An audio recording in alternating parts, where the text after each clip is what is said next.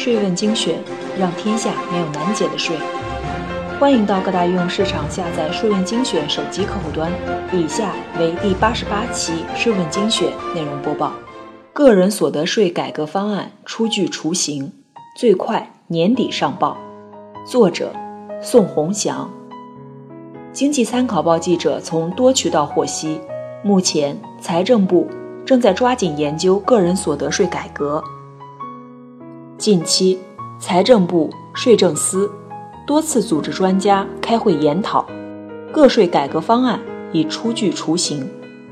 财政部最快今年年底或明年年初，可能将改革草案上报中央和国务院。个税改革的方向是建立综合与分类相结合的个人所得税制。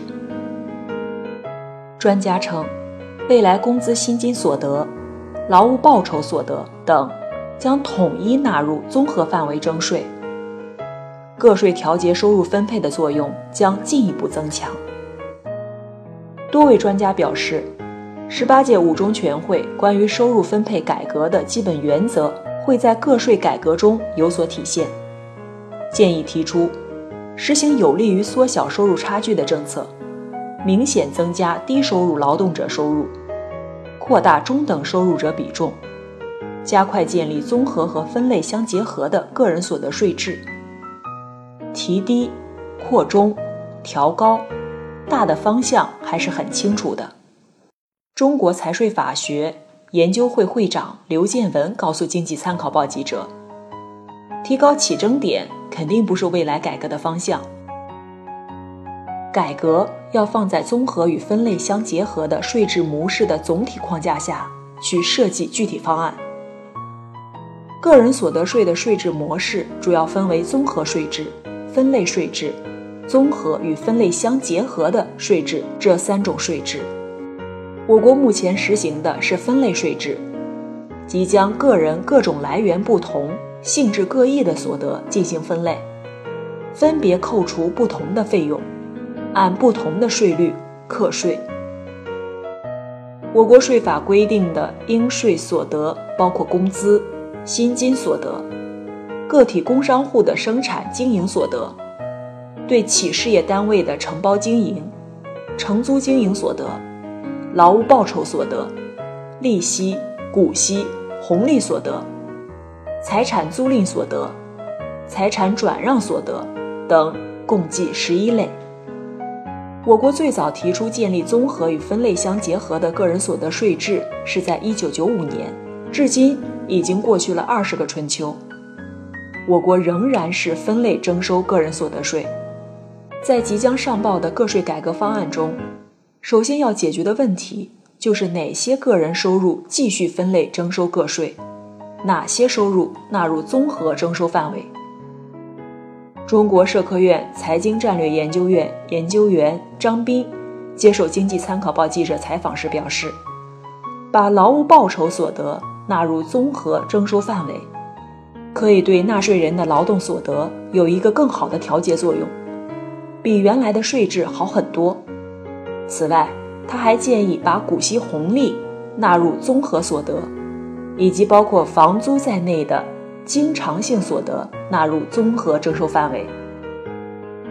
纳入综合的种类越多，调节收入分配就越有力度，但同时征管运行成本也会越高。比如，房租所得在分类征收的情况下都很难征收上来，更别说综合了。而刘建文则认为，工资、薪金所得、劳务报酬所得、财产转让所得、承包经营、承包承租经营所得，都有可能纳入综合征收范围。确定了综合征收范围后，还需要确定综合计征的税率。现在工资、薪金所得税率范围是百分之三至百分之四十五，共计七档税率。综合所得的税率是和薪资所得税率一样，还是有所调整，尚需进一步明确。张斌表示，工资薪金所得税是每个月由单位代扣代缴，相当于预缴，综合计征后，综合税率的高低涉及个人是需要补税还是退税。除此之外，个税改革中争议较大的问题是要不要以家庭为单位征收，要不要引入差别扣除。在现行税制下，纳税人的家庭负担因素没有被考虑进去。财政部部长楼继伟曾多次提出，个税改革。